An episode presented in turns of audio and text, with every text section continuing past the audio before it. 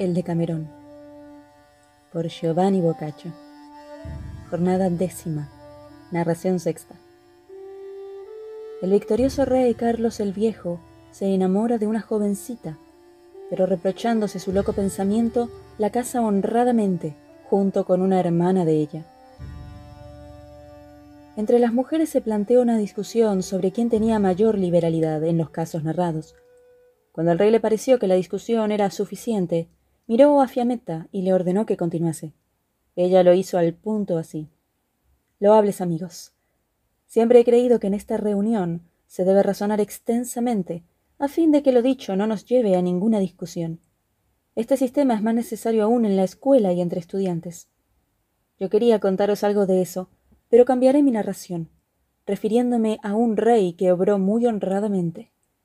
Sabréis que el rey Carlos el Viejo, al vencer al rey Manfredo, expulsó de Florencia a los gibelinos y güelfos. Cierto joven, llamado Neri de Gliuberti, no quiso moverse de allí y decidió instalarse en Castellamare de Stavia, lugar solitario, donde compró una posesión construyendo una buena casa. Plantó un jardín con un estanque que llenó de peces. Ocupado en sus quehaceres de la casa y el jardín, sucedió que el rey Carlos fue a descansar a Castellamare y quiso ver las maravillas del jardín de Neri, del que había oído hablar. Como sabía que era del bando contrario, decidió tratarle cordialmente. Le anunció su visita, y Neri mandó preparar un buen banquete y acogió lo mejor que supo al rey. Este visitó toda la posesión, y cuando la hubo alabado se sentó a la mesa. Colocó al conde Guido de Monforte a un lado y a Neri al otro. Los demás dejó que se sentaran del deseo de Neri. La comida y la bebida resultaron excelentes para el gusto del rey. Mientras tanto entraron dos jovencitas de unos quince años, con el pelo suelto y lleno de guirnaldas. Eran tan bellas que más parecían ángeles que otra cosa. La que iba delante llevaba un par de redes de pesca en el hombro, sostenidas con una mano, mientras con la otra empuñaba una vara. La segunda llevaba una sartén y unas de leña, y en la otra mano una alcusa de aceite y una tea encendida. El rey, al verlas, se quedó pasmado e impaciente por ver qué harían. Ellas tímidamente saludaron al rey, y la que llevaba la sartén la puso en el suelo con todos los objetos, Luego tomó la vara de la otra y ambas entraron en el estanque. Un criado encendió el fuego y colocó encima la sartén, echó aceite y aguardó a que vinieran las jóvenes con peces. Al poco rato pescaron lo suficientes para todos, se los dieron al criado que los ponía casi vivos en la sartén. Ellas ponían los más bellos sobre la mesa del rey. Los peces saltaban con gran deleite del monarca, que los volvía a tirar a las jóvenes. Jugaron un largo rato hasta que fueron servidos. Ellas salieron del agua con las ropas húmedas, que apenas ocultaban sus carnes, y se marcharon. El rey y su acompañamiento observaron mucho a las mocitas, pero el rey se entusiasmó de verdad. Había mirado todas las partes del cuerpo de las mozas y no pensaba en nada más, sintiendo un gran deseo. No sabía distinguir cuál le gustaba más, sino las dos a la vez. Preguntó a Neri que quiénes eran, y éste respondió Son mis hijas, que nacieron en un mismo parto. Una se llama Ginevra la Bella y la otra Isolda la Rubia. El rey le aconsejó que las casara, y el padre dijo que no se le había presentado ocasión.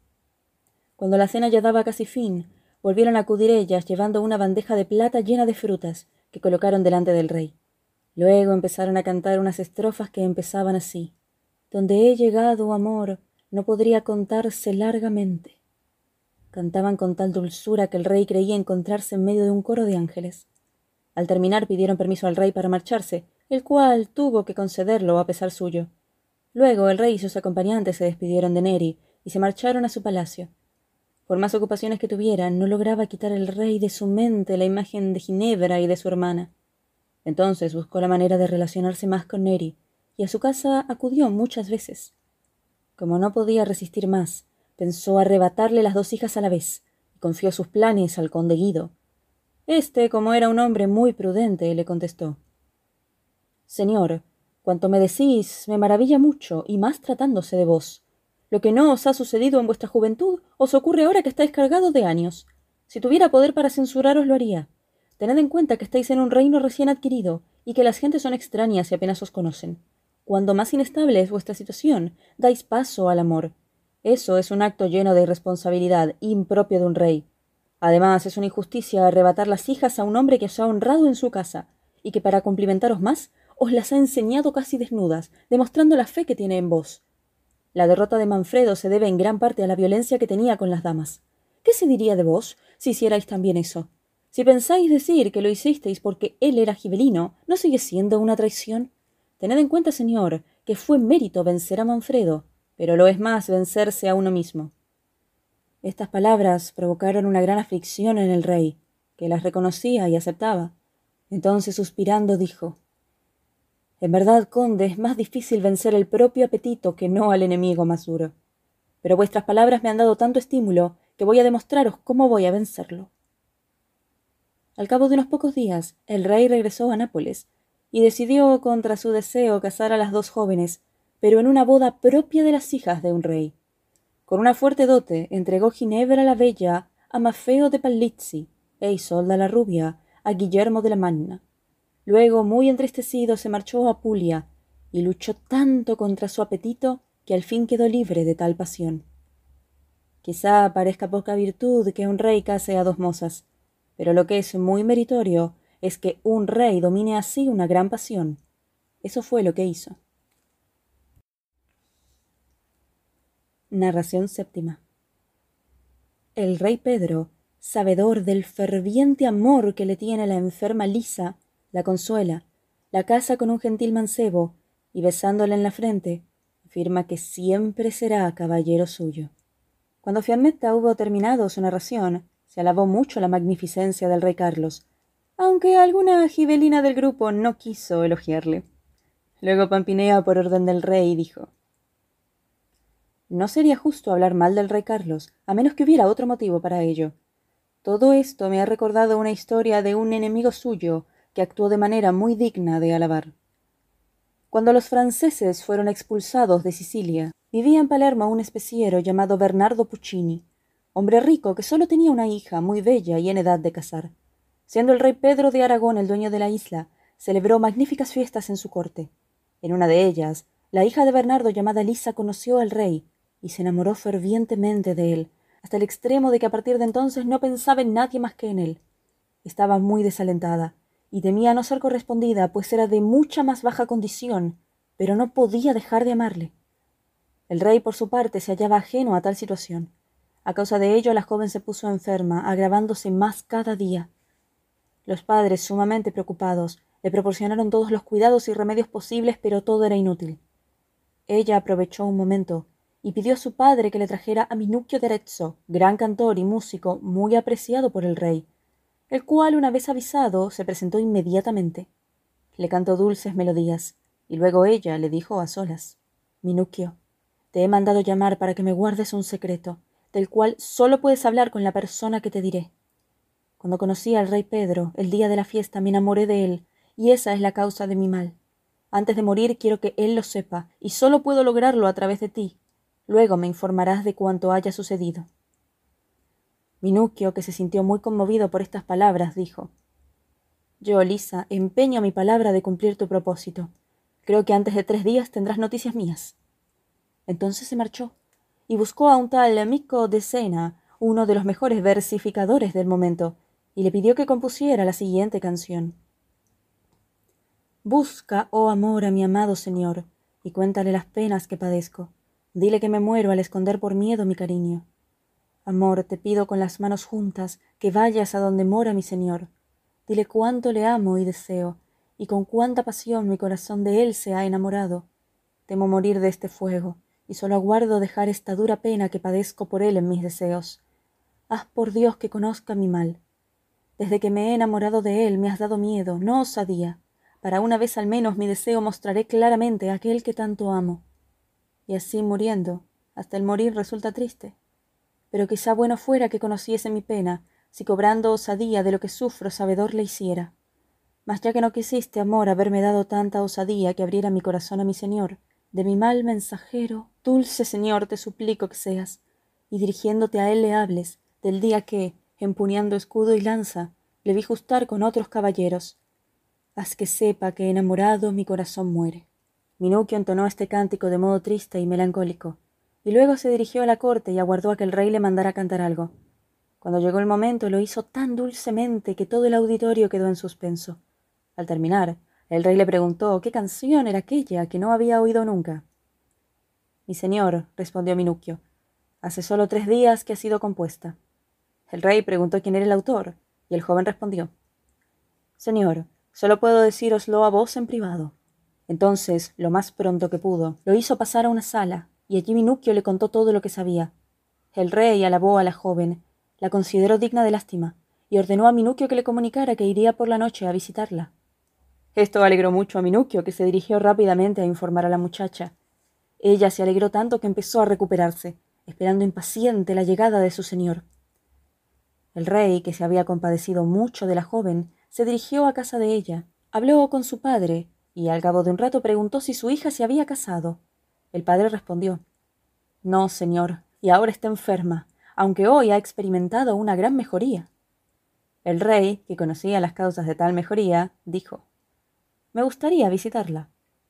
Entonces, con dos amigos y el padre, entró en la habitación, se acercó a la cama y tomándole una mano le dijo ¿Qué es esto? Sois joven y deberíais consolar a los demás. ¿Por qué os abatís así? Os pido que procuréis hallar la manera de sanar pronto. La joven, notando la mano del rey, se sintió algo avergonzada y respondió Señor, he querido sostener un gran peso con mis pocas fuerzas y por eso he enfermado, aunque pronto sanaré. El rey comprendía el sentido de sus palabras y llegó a maldecir la fortuna por haberla hecho tan afable. Al cabo de un rato se marchó.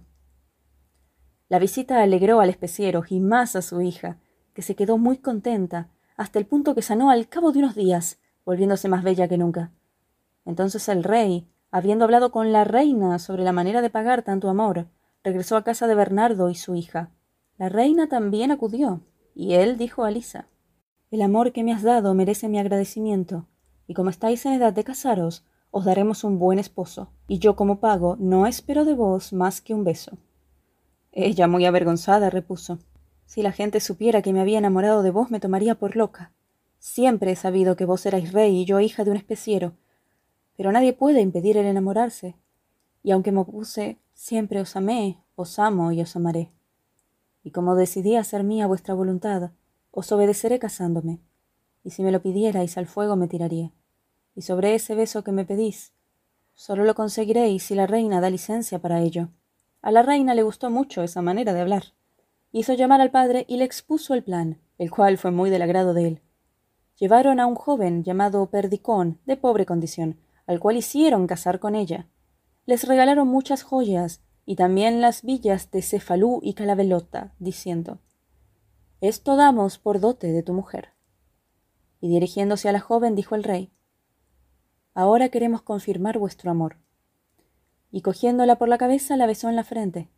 Todos se alegraron mucho, celebrándose las bodas. El rey siguió protegiendo a la joven en todo momento. De esta manera se conquistan los ánimos de los súbditos y se adquiere eterna fama. En realidad, pocos señores han sabido obrar así, siendo la mayoría crueles y tiranos. Narración octava. Sofronia, creyendo ser esposa de Gisipo, lo es en realidad de Tito V Fulvio, y se marcha con él a Roma. Llega Gisipo en pobre condición, e imaginando ser despreciado por Tito, para morir dice que ha matado a un hombre. Tito le reconoce, y para salvarle asegura ser él el autor de la muerte. Viendo esto, el verdadero autor se descubre, por lo que Octavio los libera a todos. Tito da a Gisipo su hermana por esposa, y reparte con él todos sus bienes. Una vez que Pampinea acabó de hablar, y la persona del rey Pedro fue alabada por todos, Filomena, por orden del rey, inició así su relato. Espléndidas amigas. Los reyes cuando quieren hacen cosas magníficas, pero es más digno de alabanza que las haga quien puede menos que ellos. Habéis contado hechos reales muy loables, pero más loables os parecerán si los hacen nuestros iguales, superando incluso los de los reyes. Voy a narraros un magnífico hecho sucedido a dos ciudadanos. En la época de César Octavio, cuando aún no era Augusto, sino que tenía el cargo de triunviro, vivió en Roma un hombre llamado Publio Fulvio, padre de Tito V Fulvio, hombre de gran ingenio. Por ello, su padre lo mandó a Atenas para aprender filosofía. Un amigo suyo llamado Cremeto lo alojó en su casa y lo trató igual que a un hijo suyo llamado Gisipo. Entre estos nació una fraternal amistad. Iniciaron sus estudios con Aristino y muy pronto escalaron las altas cumbres de la filosofía, transcurriendo así tres años. Al cabo de ese tiempo murió Cremeto. Los parientes aconsejaron a Gisipo que se casara con una bella muchacha llamada Sofronia, muy joven y de noble familia. Al acercarse en las nupcias, Gisipo pidió a Tito que fuera a su casa a conocerla, y al verla se pasmó tanto de su belleza que empezó a enamorarse.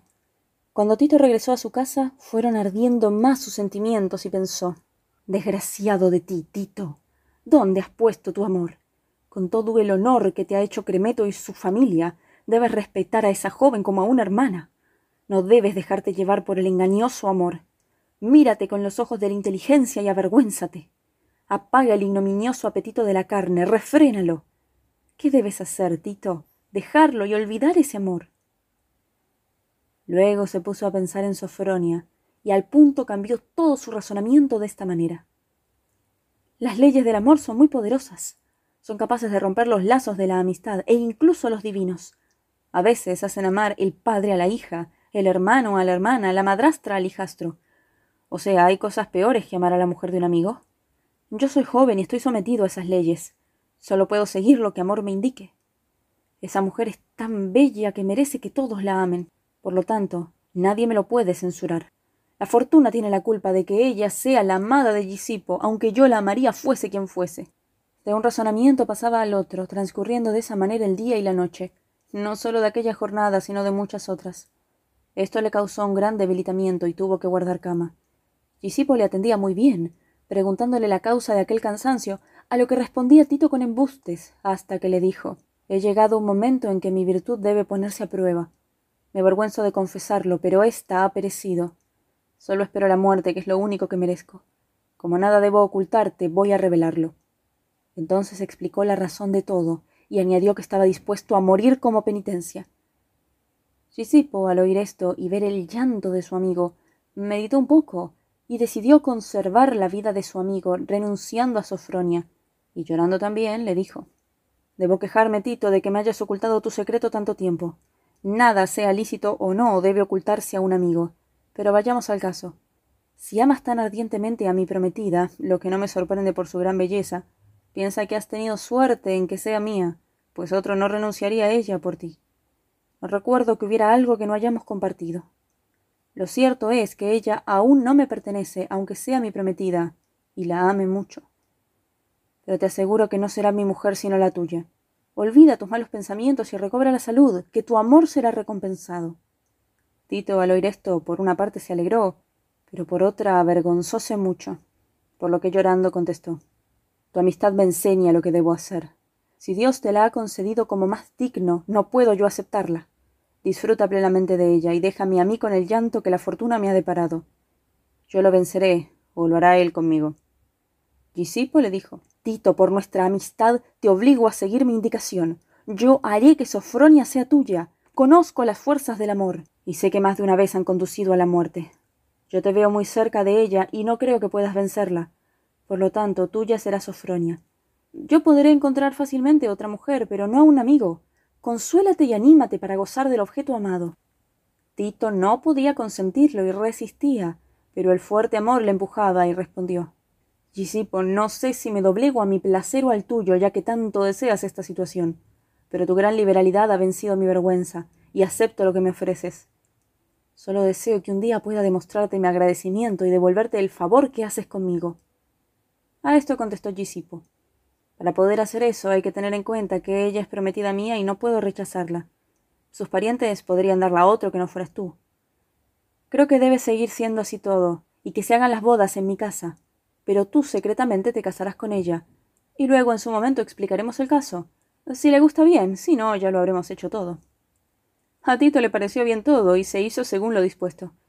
Por la noche, cuando las mujeres dejaron sola a Sofronia, Tito entró por la cámara contigua, se acercó al lecho de la joven y le preguntó, como por broma, si quería ser su mujer. Ella, creyendo que era Gisipo, respondió afirmativamente, y él le puso un anillo en el dedo, diciendo pues yo quiero ser tu marido. Consumado el matrimonio, siguieron sin que nadie se enterara. A todo esto falleció el padre de Tito y éste tuvo que ir urgentemente a Roma. Por eso trató con Gisipo la manera de llevarse a Sofronia. La única solución fue explicarle a ella lo sucedido. Así lo hicieron, y ella lloró desconsoladamente lamentando el engaño. Luego se dirigió a casa de sus padres y lo explicó todo. Esto causó grandes disgustos. Culparon mucho a Gisipo, pero él afirmaba que había hecho una buena acción, pues Tito valía más que él. Este decidió convencerles, reunió a todos en el templo y les habló así. Muchos filósofos piensan que los mortales hacen las cosas por disposición de los dioses. Otros creen que solo es necesario lo que ha ocurrido ya. Esto demuestra que censurar lo que no tiene remedio es querer ser más sabio que los dioses. Vosotros solo lamentáis el que Sofronia sea mi mujer, no mirando que Ab a Eterno estaba dispuesto a que fuera mía. Pero como hablar de la providencia divina es duro para vosotros, voy a someterme al consejo de los hombres. Vuestras quejas y lamentaciones dañan a Gisipo, cuando habría que alabarle porque se ha comportado como un verdadero amigo y ha obrado con una discreción muy grande. No voy a explicar los secretos de una gran amistad, pero os diré que ésta une más que la carne, ya que nosotros elegimos los amigos y la familia ya nos la dan. Así que Gisipo amó más mi amistad que vuestra benevolencia. Además, habéis entregado Sofronia a Gisipo, joven y filósofo, y yo soy joven y filósofo. Disteis Sofronia a un ateniense, y Gisipo la ha dado a un romano. Vosotros a un noble doncel, él a otro que lo es más. Vosotros a un hombre que no la amaba ni la conocía apenas. Gisipo a un hombre que la quería más que a su propia vida. Cuanto os digo puedo demostrarlo. Yo soy filósofo y mis estudios así lo acreditan. Soy romano y mi ciudad es libre, la de él tributaria. Mi ciudad es dueña de todo el mundo, la suya obedece a la mía. Mi ciudad florece en armas, imperio y estudios, mientras que la suya solo puede hacerlo por estudios. Hizo una pausa y luego prosiguió. Mis antepasados eran nobles y gloriosos. No hablo de mis riquezas, pero si la opinión del vulgo censura la pobreza, yo abundo en bienes. Creo que deberíais alegraros de tener un pariente como yo.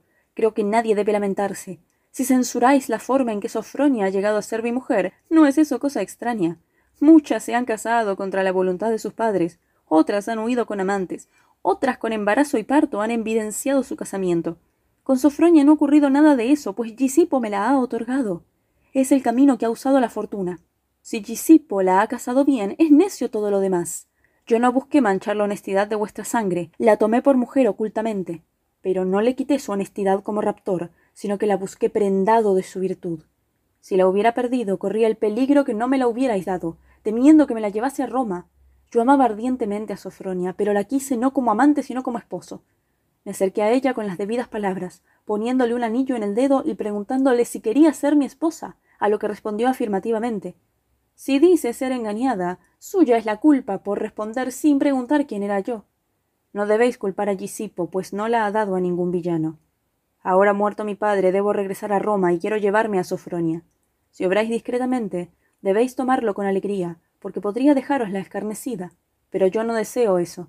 Vosotros queréis oponeros a que sea mía, por ello queréis retenerla y tratar a Gisipo como enemigo. Como amigo, os aconsejo que abandonéis vuestra cólera y que me devolváis a Sofronia. Sabed que yo lo conseguiré igualmente, pero por otro procedimiento, y entonces conoceréis la ira de los romanos. Después de decir todo esto, tomando Tito la mano de Gisipo y demostrando poco interés por lo que había en el templo, salió. Los parientes acordaron que lo mejor sería emparentar con Tito. Para ello lo fueron a buscar y dijeron que les parecía muy bien que Sofronia fuera suya. Entonces celebraron una gran fiesta, donde Sofronia trasladó el amor de Gisipo a Tito y se marchó con éste a Roma.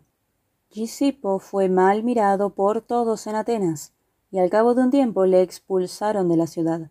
Entonces se vio pobre y solo, llegando penosamente a Roma en busca de Tito. Se detuvo delante de su casa y aguardó a que saliese. No se atrevió a llamarle, sino que esperaba que le reconociera y le llamase. Tito pasó sin decirle nada, y él pensó que nada quería saber de él. Esto le causó un enojo tan grande que se alejó de allí.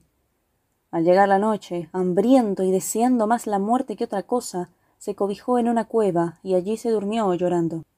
Al día siguiente llegaron a la cueva dos ladrones con el producto del robo, y disputándoselo uno mató al otro y se fue.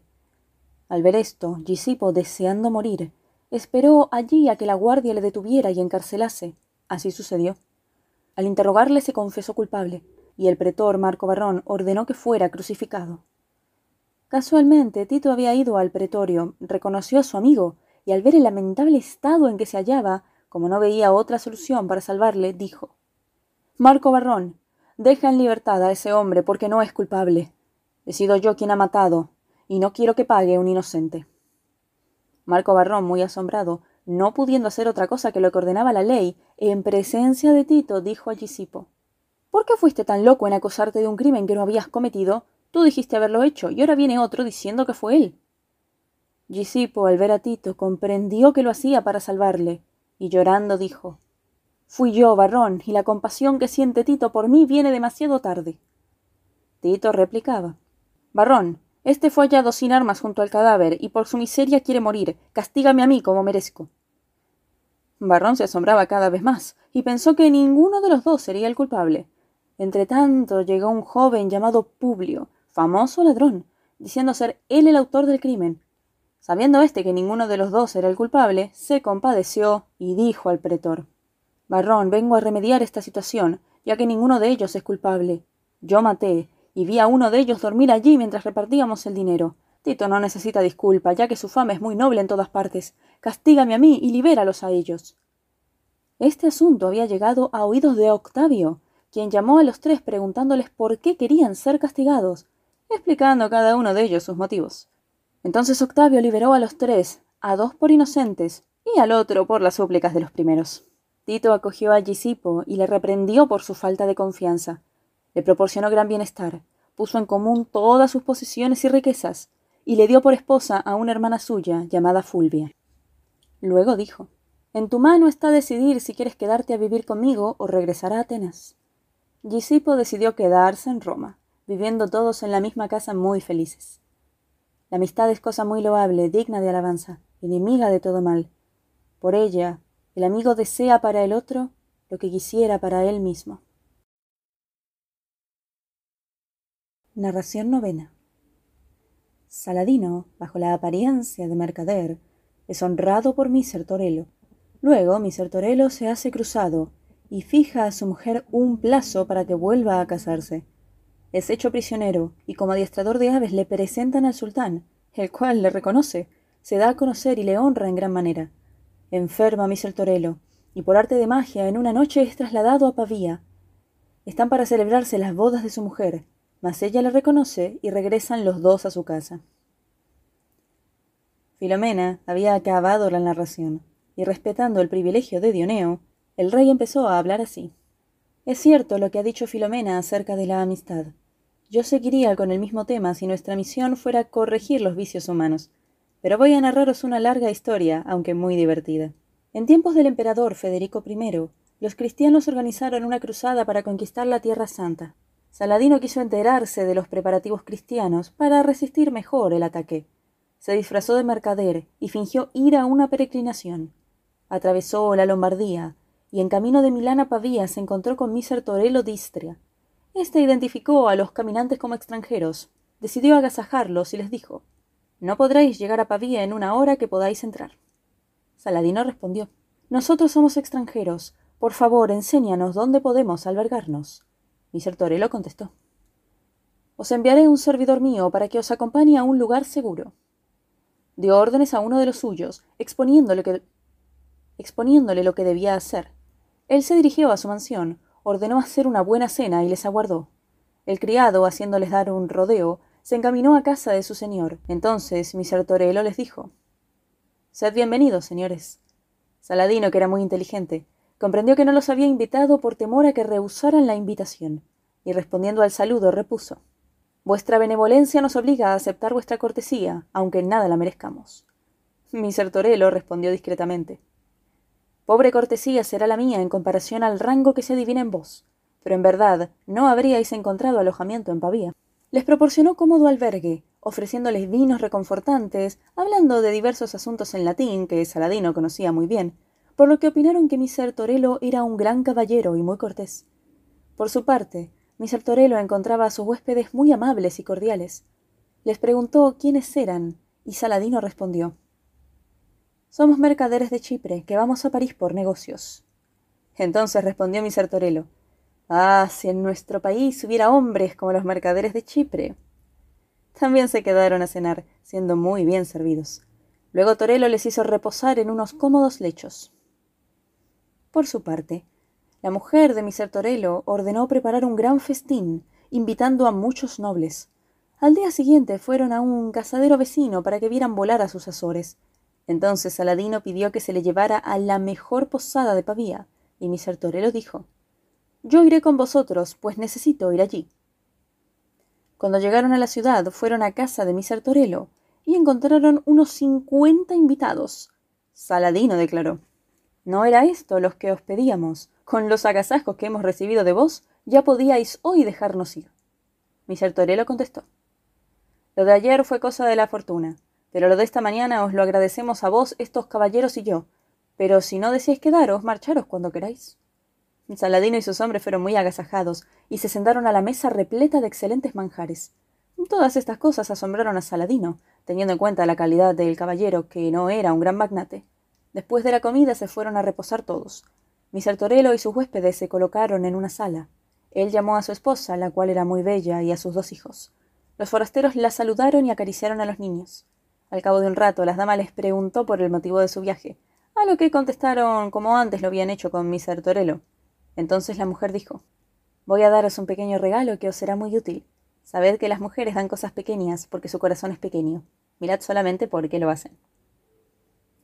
Entonces hizo traer dos vestiduras, una de paño y otra de piel, propias de grandes señores, diciendo Poneos esto que usa mi marido, como debéis estar muy lejos de vuestras esposas, y el camino de los mercaderes es largo, esto os puede ser de gran utilidad, aunque su valor sea escaso.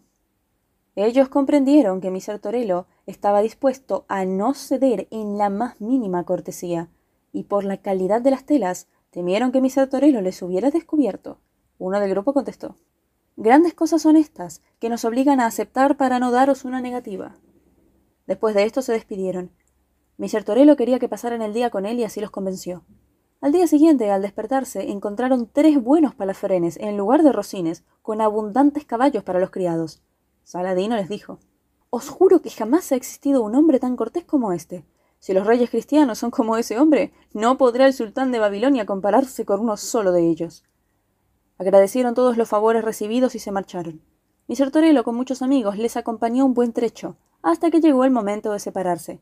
Mi Torello dijo Señores, ignoro quiénes sois, y no quiero saber más de lo que queráis decirme, pero con todo no creeré que sois solo mercaderes. Id con Dios. Saladino respondió Podemos enseñaros nuestras mercancías, con lo que cambiará vuestra opinión. Quedad con Dios. Saladino se marchó con el propósito de devolverle la misma cortesía. Siguieron el viaje hablando y comentando lo sucedido. Cuando recorrieron todo el camino trazado, regresaron a Alejandría. Llegado el momento de la cruzada, Miser Torello se preparó para partir. Al despedirse le dijo a su mujer Te confío nuestras cosas y nuestro honor. Como ignoro si volveré, quiero que me otorgues una gracia. Si no tienes ya más noticias de mí, espera un año antes de casarte de nuevo. Ella llorando respondió No sé cómo soportaré tu partida, pero de una cosa puedes estar seguro, que viviré y moriré siendo la esposa de Miser Torello y de su memoria. Él contestó Estoy convencido de ello, esposa mía, pero eres muy joven y bella y tu virtud es muy conocida. Eso me hace pensar que muchos caballeros te solicitarán, y aunque no quieras, te verás forzada a complacerles. Por ello te pongo ese plazo y no otro.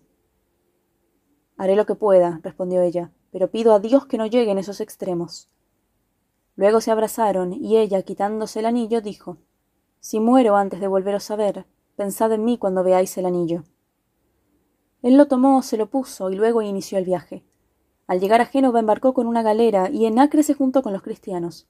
Fueron víctimas de una peste, murió mucha gente, y los que quedaron fueron hechos prisioneros por Saladino, entre ellos Miser Torello. En la prisión se dedicó a domesticar aves, de lo que sabía mucho. Debido a ello, Saladino se enteró y le hizo su halconero. Le llamaba no por su nombre, sino el cristiano, y no se había reconocido en ninguno de los dos.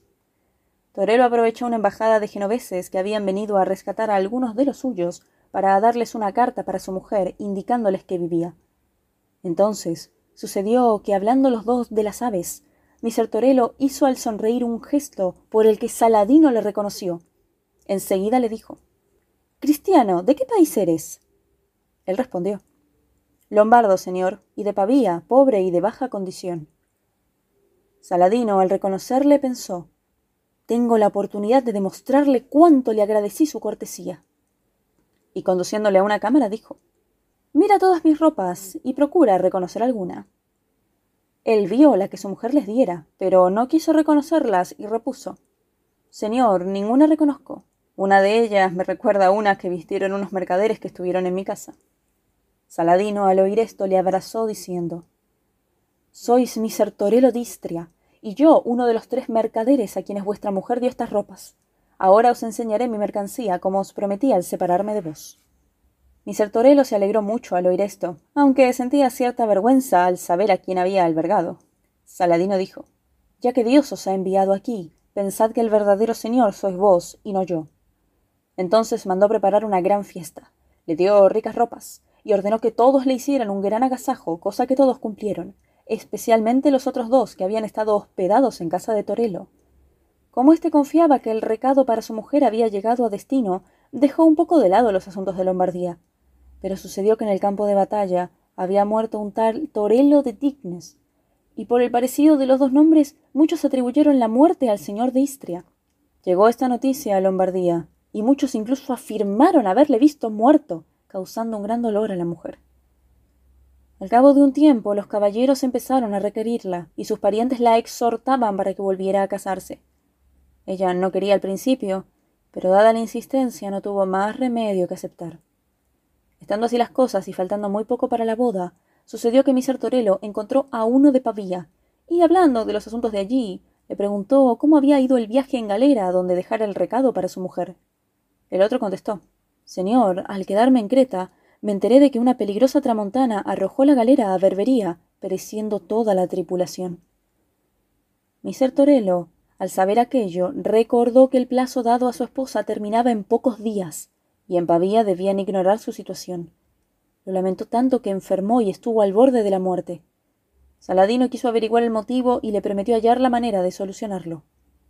Saladino conocía a un nigromante, al cual pidió que hallase la manera de trasladar a Miser Torello a Pavía, este aceptó el encargo y ordenó que mi Sertorelo debía estar dormido.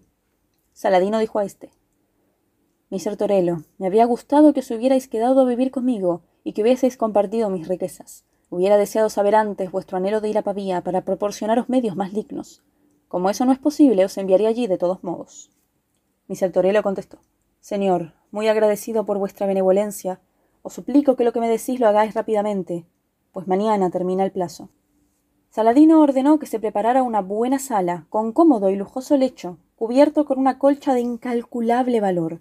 Allí mandó colocar a mi Sertorelo, y al llegar la hora tardía, fue a la cámara Saladino con muchos caballeros, y con grandes lágrimas le dijo Ha llegado el momento de nuestra separación, y debo despedirme, ya que no os pude acompañar. Os ruego que os acordéis de mí y de vuestra amistad, y en cuanto os sea posible venid de nuevo a visitarme. Entre tanto, escribidme pidiéndome todo lo que os haga falta, que yo lo haré con el mayor agrado. Mi Sertorelo, llorando, dijo que jamás podría olvidarse de él, y que en cuanto pudiera haría cuanto le pedía. Se abrazaron y entre lágrimas declaró Saladino Id con Dios. y salió de la estancia. Luego se presentó un médico con un brebaje, se lo hizo beber y Torelo se adormeció al momento. Entonces fue colocado en el suntuoso lecho, donde Saladino le puso una rica corona con el mensaje de que fuera para su esposa. En su dedo colocó un gran anillo de valor incalculable, le ciñó una espada y le colgó un broche con unas perlas jamás vistas. A su lado puso unas bandejas llenas de monedas y joyas. Luego le besó y apremió al nigromante. Al punto desapareció todo, quedando todos sorprendidos. En Pavía y en la iglesia de San Pedro de Cieldoro encontraron a mi Sertorelo, viéndole el sacristán, que del espanto salió corriendo. La gente le preguntó el motivo y él dijo el abad contestó No debes asustarte tan pronto. Vamos a ver qué te ha asustado. El abad y los monjes entraron en la iglesia y vieron el lecho ricamente adornado. Mi Sertorelo despertó con un gran suspiro. Los monjes exclamaron Dios, ayúdanos. y echaron todos a correr. Mi Sertorelo reconoció el lugar y se alegró mucho, alabando la liberalidad de Saladino. Llamó al abad y diciéndole que no temiera nada, pues él era su sobrino. Esto aún asustó más al abad que le daba por muerto. Pero tranquilizándose un poco, se acercó. Mi Sertorelo le dijo No temáis, estoy vivo y regreso de ultramar. Finalmente el abad le reconoció y le dijo Bienvenido seas. no te extrañe nuestro miedo, porque aquí todos sabemos que has muerto. Tu propia mujer ha vuelto a casarse y hoy debe ir a casa de su marido. Mr. Torello se levantó rápidamente, pidiendo a los monjes que nada dijesen de su llegada. Guardando las joyas, explicó lo sucedido al abad. Ambos dieron gracias a Dios. Luego le preguntó al abad quién era el nuevo esposo. Mr. Torello, informado, declaró Antes de hacer público mi retorno, quiero ver la cara que pone mi mujer en esas bodas. Se dirigió allí con el abad, y se procuraron una invitación. A la hora de comer se dirigieron a casa del nuevo esposo, y en la mesa se colocó frente a su mujer. Por el momento todos le miraban asombrados, pero nadie le reconocía. A él le pareció notar que su mujer se encontraba a gusto. Ella le observaba, pero al creerle muerto no lo reconocía. Al cabo de un rato, él tomó el anillo que su esposa le había dado y dijo a un criado Di de mi parte a la recién casada que en mi país es costumbre enviar ella su propia copa de vino y cuando él haya bebido, devolverle la copa para que ella siga bebiendo. La dama, al enterarse de aquello, ordenó que hicieran lo que el caballero pedía. Este se puso el anillo en la boca, y al beber le dejó caer dentro de la copa que envió seguidamente a su mujer. Al tomarla vio ella el anillo. Miró fijamente al caballero y luego con mucha alegría dijo Ese es mi señor, mi Sertorelo y corriendo hacia él, le abrazó apretadamente y nadie la pudo separar hasta que se lo pidió mi Sertorelo. Entonces, éste relató a todos lo sucedido, explicando los detalles y diciendo al nuevo esposo que no debía levantar nada, pues le dieron por muerto. Este no tuvo más remedio que dejar a la dama. Los esposos se dirigieron a su casa. Mi Sertorelo pagó los gastos de la boda con parte de las joyas, y luego envió un mensaje a Saladino, contándole el feliz final del asunto. Así terminaron las peripecias de mi Torello y de su querida esposa, y así halló él la recompensa a su cortesía.